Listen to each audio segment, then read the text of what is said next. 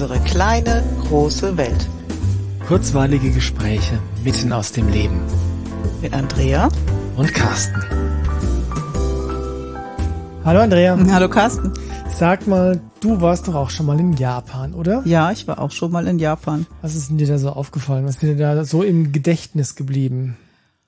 Also im Gedächtnis geblieben ist mir, wie Japaner zum Beispiel in einen Zug einsteigen. Wie machen die das denn? Die haben extra Wartebereiche, in denen diejenigen warten, die als in den nächsten Zug einsteigen. Mhm. Und da stehen die hintereinander aufgereiht, damit es zügig gehen kann und vor allen Dingen zügig in den Zug. Zügig in den Zug und vor allen Dingen, dass die, die aussteigen, auch problemlos aussteigen können. Mhm. Das hat was unheimlich aufgeräumtes und respektvolles.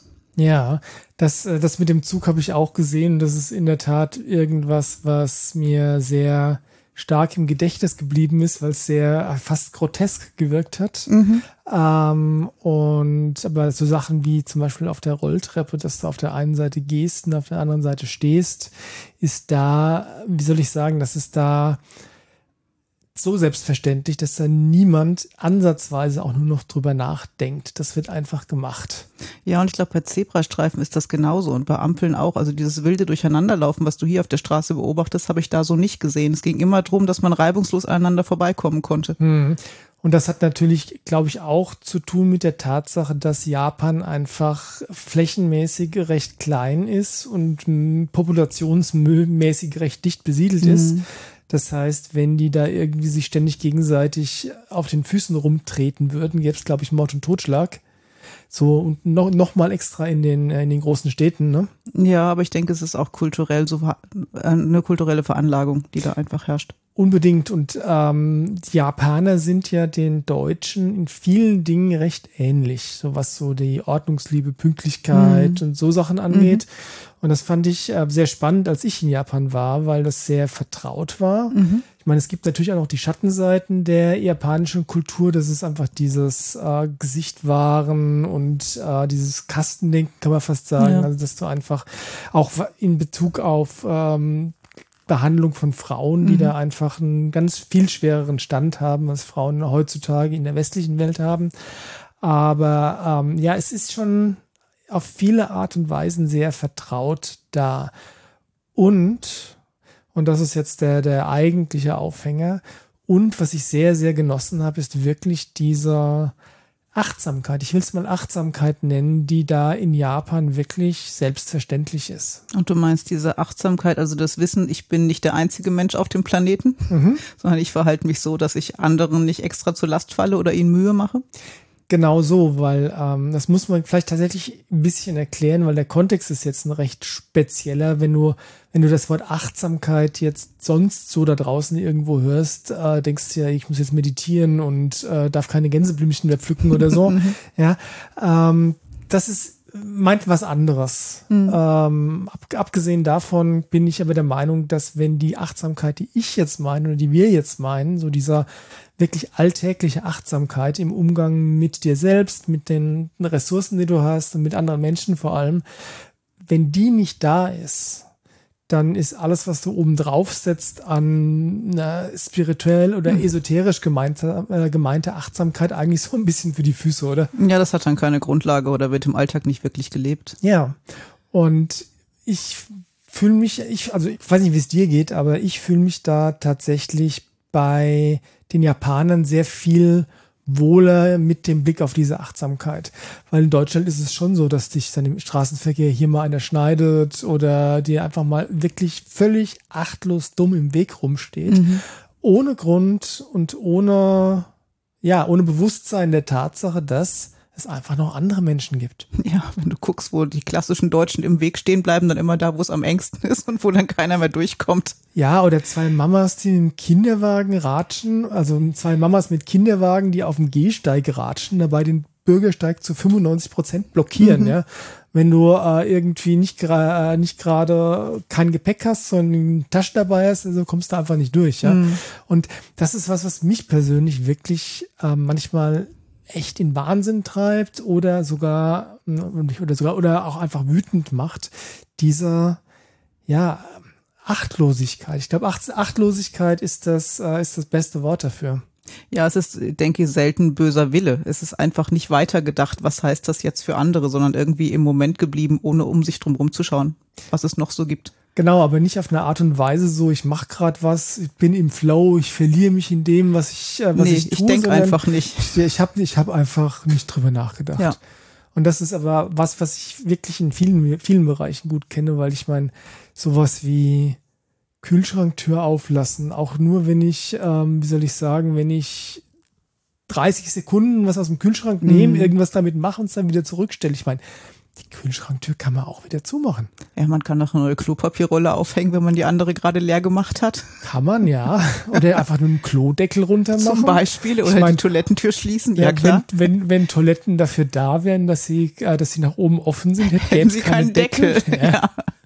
Also es ist natürlich, wie soll ich sagen, das sind ganz oft viele Kleinigkeiten, aber ich glaube zu beobachten, dass das wirklich symptomatisch ist für, ja, für was eigentlich? Für unsere gesamte Gesellschaft? Nee, vielleicht nicht, aber für, ähm, naja, vielleicht schon für die gesamte Gesellschaft. Und da gibt's Menschen, die zelebrieren das.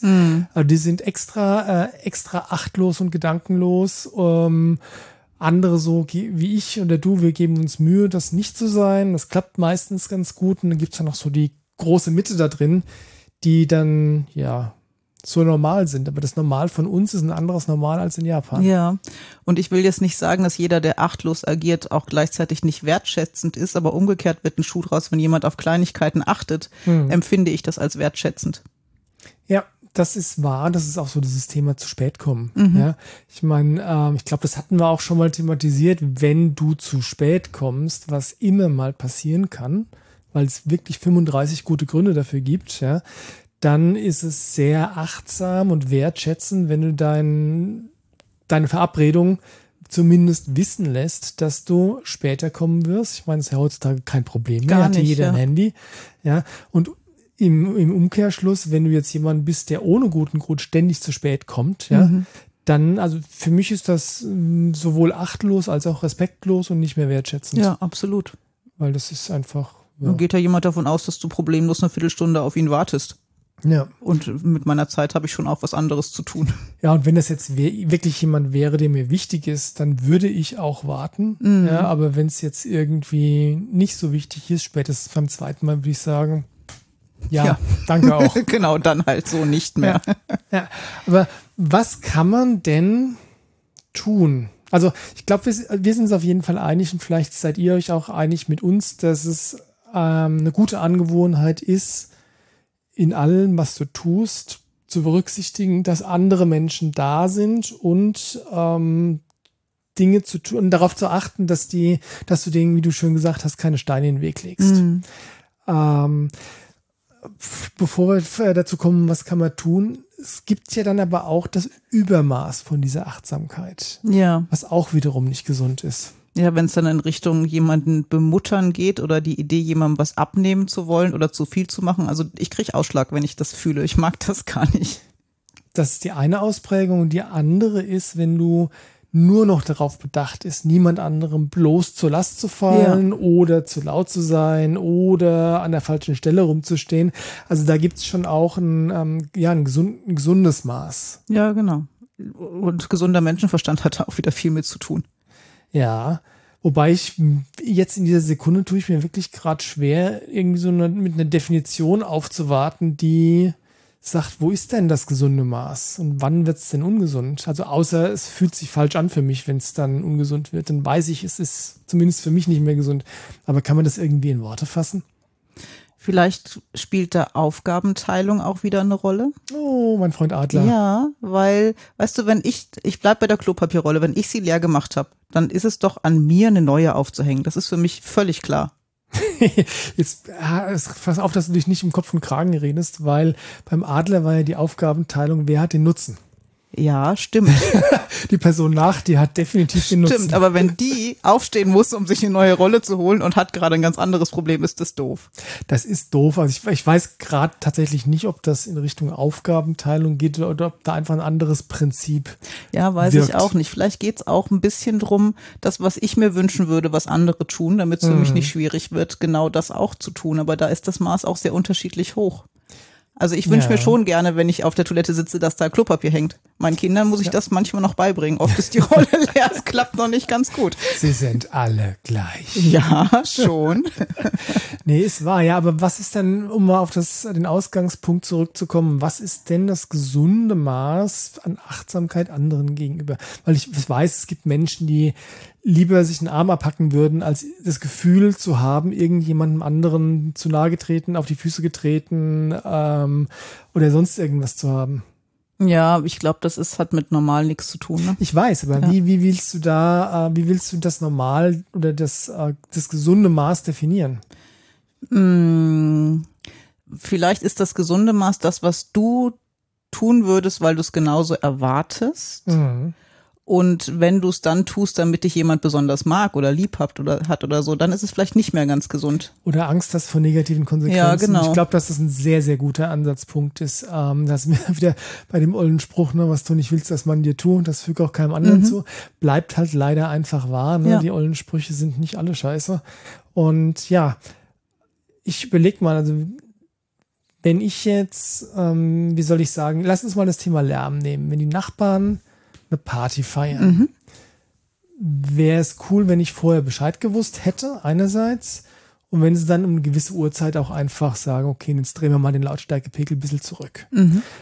Auf der anderen Seite, ähm, dass eine Party gefeiert wird, Völlig okay, ich, ja. habe ich ja, genau sehr großes Verständnis dafür, würde ich ja auch gerne tun. Ja. Und tatsächlich ist das dann auch genau das, was ich tun würde, weil ich würde vorher Bescheid sagen und dann zur üblichen Zeit, weiß nicht, 10 Uhr, dann einfach sagen, okay, und jetzt gehen wir mal so weit zurück, dass es keine akute Lärmbelästigung mehr ist, sondern vielleicht nur noch ein leises Hintergrundsäuseln. Und damit müssten die Nachbarn dann leben, also dass sie hören, da ist eine Party, ohne dass die Besten irgendwie die, die Scheiben raushauen, ja. Ähm, aber damit könnte ich auch gut leben. Also. Ja, und alles, was du vorab kommuniziert hast, vielleicht noch mit der Idee und wenn es zu viel wird, meldet euch einfach oder so. Ja. Also, dass man da auch gleich ein Angebot macht, ist in der Regel alles gut. Und Leute Ja. regen sich dann auch gar nicht auf. Mhm. Und ähm, das mit dem, das ist eine Rücksichtnahme, die, die meiner Meinung nach wirklich gesund und selbstverständlich ist. Ähm, aber es geht ja noch in wirklich in ganz viel kleineren Dingen darum. Ja? Ähm, das Beispiel Rolltreppe. Ja. Ja. Ich meine, wenn du halt weißt, dass du nicht laufen willst, das hindert, es hindert dich ja nichts daran. Es gibt keinen guten Grund, nicht sich rechts hin, nicht dich rechts hinzustellen. Ja. Ja, also es äh, ist weder ein weiterer Weg, noch ist die linke Seite schöner oder schneller oder sonst irgendwas. Und das ist so ein Aspekt, der mich manchmal auch nervt, weil es gibt einfach keinen guten Grund dafür, nicht dieses, diese kleine Sache zu beachten, die es anderen leichter macht und für dich keinerlei Konsequenzen hat, keinen negativen, kein Mehraufwand, kein gar nichts. Ja. Ja. Und das ist, um wieder auf Japan zurückzukommen, ich glaube, dass das bei denen wirklich ganz, ganz tief in den Genen drin ist. Warum auch immer, hatten wir schon äh, Ideen geäußert zu Beginn. Aber das ist einfach ein ganz großer Unterschied zu dem, wie es hier ist, oder? Ja, und dann hast du ja auch so viele Vorbilder in Japan, dass du als Kind dich daran natürlich orientierst und es nachlebst. Ja, das ist einfach Teil derer, deren Kultur. Genau. Und das hast du hier in der Regel nicht so. Ja, aber das ist, dann kommen wir jetzt wieder zu dem Punkt, okay, was kann ich denn tun? Ja, und ich glaube, das, was oft passiert, ist, dass sowas durch Sanktionen oder Strafen versucht wird anzutrainieren. So ein erwünschtes Verhalten, aber dass da das Gespräch drüber nicht stattfindet. Warum ist es denn angenehm, das zu tun? Wie fühlt sich's denn an, wenn du es tust? Was hättest du denn gerne von anderen, dass sie für dich tun? Und ich glaube, das könnte helfen. Du meinst, das einfach die, die ähm, emotionale Ebene, die rationale Ebene da mitzunehmen? Ja, und eigentlich ist es aber Empathieschulung. Und ich äh, schmunzel, also ich kann, kann gut drüber schmunzeln, aber bei mir sind ja auch regelmäßig noch Schüler, die ein- und ausgehen.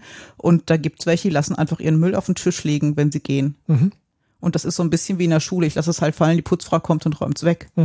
Und ähm, natürlich geht das nicht. Ich bin dann recht freundlich, sag du, da ist der Mülleimer, bitte räum selber weg, sonst muss ich das ja machen und das möchte ich nicht. Ach so? Und dann merkst du erstmal, dass da so ein Gedanke aufblitzt, wie dann macht die Andrea das und eigentlich kann ich es doch selber, wo ich denke, so schwer ist das nicht zu verstehen. Ja.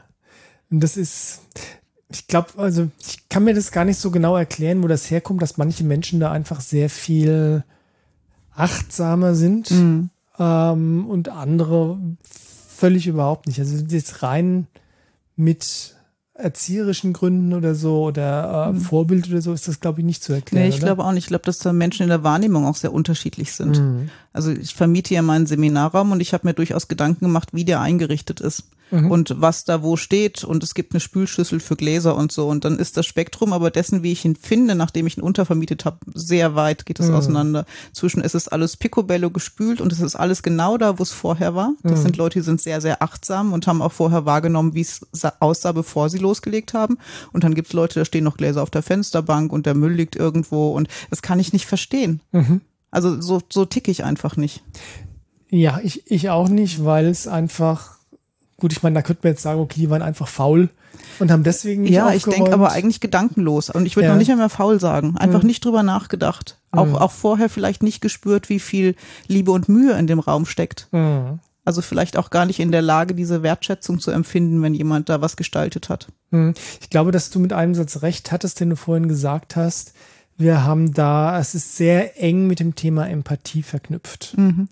Das heißt, wenn du wahrnimmst, was die anderen oder was deine Handlungen mit anderen machen, wie die darauf reagieren auf der emotionalen Ebene, dann ist das ein sehr großer Regulationsfaktor, weil wenn du mal was gemacht hast, da habe ich gleich noch ein Beispiel, wenn du mal was gemacht hast, wo jemand anders wirklich ähm, stark emotional darauf reagiert, mhm. bestürzt ist oder sonst irgendwas, ja, also mir bereitet das fast körperlichen Schmerz. Ja, mir auch.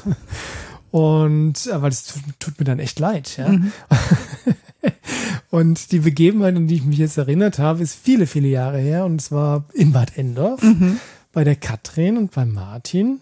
Martin ist ja Mann, der die äh, Pension betreibt, mhm. hervorragend kocht und auch da Buffets zur Verfügung stellt.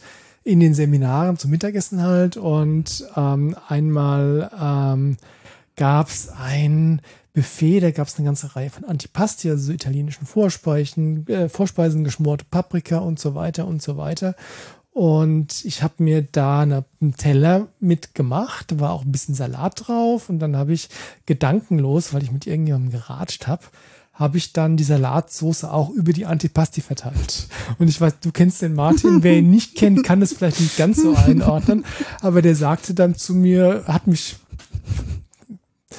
noch nicht mal vorwurfsvoll angeschaut, aber er hat zu mir gesagt, weißt du, Carsten, und das ist ein Moment, wo einem, dem, wo dem Koch das Herz bricht. und ich wäre am liebsten im Boden Glaub versunken. Ja. oh Gott. Ja, aber jetzt ist das natürlich so, dass sowohl du als auch ich einfach Menschen mit sehr, sehr feinen Antennen sind und dementsprechend, ich meine, der hat es wirklich äh, nicht böse gemeint. Ja. Äh, es war ernst gemeint, ja. aber es war jetzt nicht so, dass sein Herz wirklich gebrochen ist. er hat nur festgestellt, hm, nee, macht man nicht. Äh, da erinnere ich mich an das Gefühl, das ich danach hatte, erinnere ich mich heute noch. Ja. Und wahrscheinlich ist das wirklich ein wichtiger Faktor in der ganzen Geschichte. Ja. Wie sehr nimmt man die Emotionen von anderen wahr, ja. Ja, und es ist Trainingssache wie alles, weil ähm, wenn du, um wieder auf das Thema mit der dummen Rolltreppe zurückzukommen, mhm. ja, ich meine, ich ganz ehrlich, wenn ich jemand im Weg rumstehe, ist nehme ich jetzt nicht unmittelbar die Emotionen von dem hinter mir wahr. Mhm. Meistens zumindest nicht, ja. Aber wenn du, ähm, wenn du einfach gewohnt bist, da bist auch da in diese Richtung ein bisschen feine Antennen zu haben, einfach wahrzunehmen, was passiert, wenn du irgendwo an der Stelle rumstehst, wo es vielleicht ungünstig ist mhm. oder so, ja, dann ähm, fängst du wirklich an, das dann irgendwann automatisch zu tun. Ja. Da musst du nicht drüber nachdenken, du musst nirgends niemand anderes Emotionen auffangen, sondern es ist einfach selbstverständlich, dass wenn du äh, jemanden auf der Straße triffst mit dem Ratsch, dass du halt an den Rand vom Bürgersteig gehst und nicht den ganzen Bürgersteig blockierst. Mhm. Oder wenn du mit dem Fahrrad fährst, dass du halt ähm, möglichst weit rechts fährst. Ja, oder, oder, oder. Also es gibt so viele, ja, das Leben ist eigentlich eine, eine Verkettung von Situationen, wo du potenziell anderen Hindernis in den Weg stellst, mhm. wenn du, wenn du nicht einfach ein klitzeklein bisschen achtsam bist. Ja. Ja, und das gelingt an vielen Stellen und wenn es nicht gelingt, kann man ja auch kurz darauf aufmerksam machen. Ja, und dann gibt's wirklich sehr unterschiedliche Reaktionen mhm. von überzogenen Reaktionen im Sinne, oh Gott, oh Gott, das ist mir jetzt, das ist mir jetzt peinlich. Das wollte ich so nicht. Ja, ähm, über, äh, oh, äh, nee, sorry, ich klage ich beiseite. Ja, oder was willst du von mir? Ja, genau. Ja. Genau. Äh, bis Paus Maul haben, ja. Ja, genau. Ähm, also insofern, äh, wie ihr schon vermutet, die äh, zweitgenannte Reaktion wäre vielleicht die gesunde. ja. ähm, aber ja, das ist, ähm, ist ein spannendes Thema und ich weiß, dass ich da hypersensibel drauf reagiere, weil, ja, warum auch immer. Äh, ich weiß aber auch, dass es da in Deutschland oder in der westlichen Welt, wobei in Amiland ist es auch anders, gell? In Amiland ist da, was diesen, diese Alltagsachtsamkeit angeht. Mhm. Ja, wir sind gerade dabei zu überziehen, aber das muss ich noch erzählen. Da ist diese Alltagsachtsamkeit sehr viel ausgeprägt. Okay. Also ich habe mal, als ich in, in New York war, stand ich im Museum und ich habe unachtsamerweise eine Tafel gelesen, die da stand und hab, war, hat einen relativ großen Abstand dazu und der Gang war nicht furchtbar groß. Also eigentlich, ich stand den Leuten im Weg rum. Mhm. Ja. Hätte ich besser anders gemacht, aber egal. Äh, und dann merke ich auf einmal, dass die Leute sich die da vorbeigegangen sich alle hinter mir vorbeigequetscht haben und es war nicht mehr so viel Platz, weil die wollten mir einfach nicht durch die durchs Seefeld latschen. Ja. ja. Also insofern kann man nicht auf die ganze westliche Welt mhm. aus, äh, ausbreiten, wobei die Amis natürlich sehr viel oberflächlicher mhm, sind. Ja. das ist ja, ja. die Kehrseite der Meta Medaille an der Stelle. Aber so in Deutschland ist, glaube ich, noch sehr viel Luft nach oben, was die Alltagsachtsamkeit angeht. Und dann lohnt sich mit dem Thema Achtsamkeit auch im tiefergehenden Sinne zu beschäftigen. Und dann wäre das Miteinander an vielen Stellen deutlich leichter.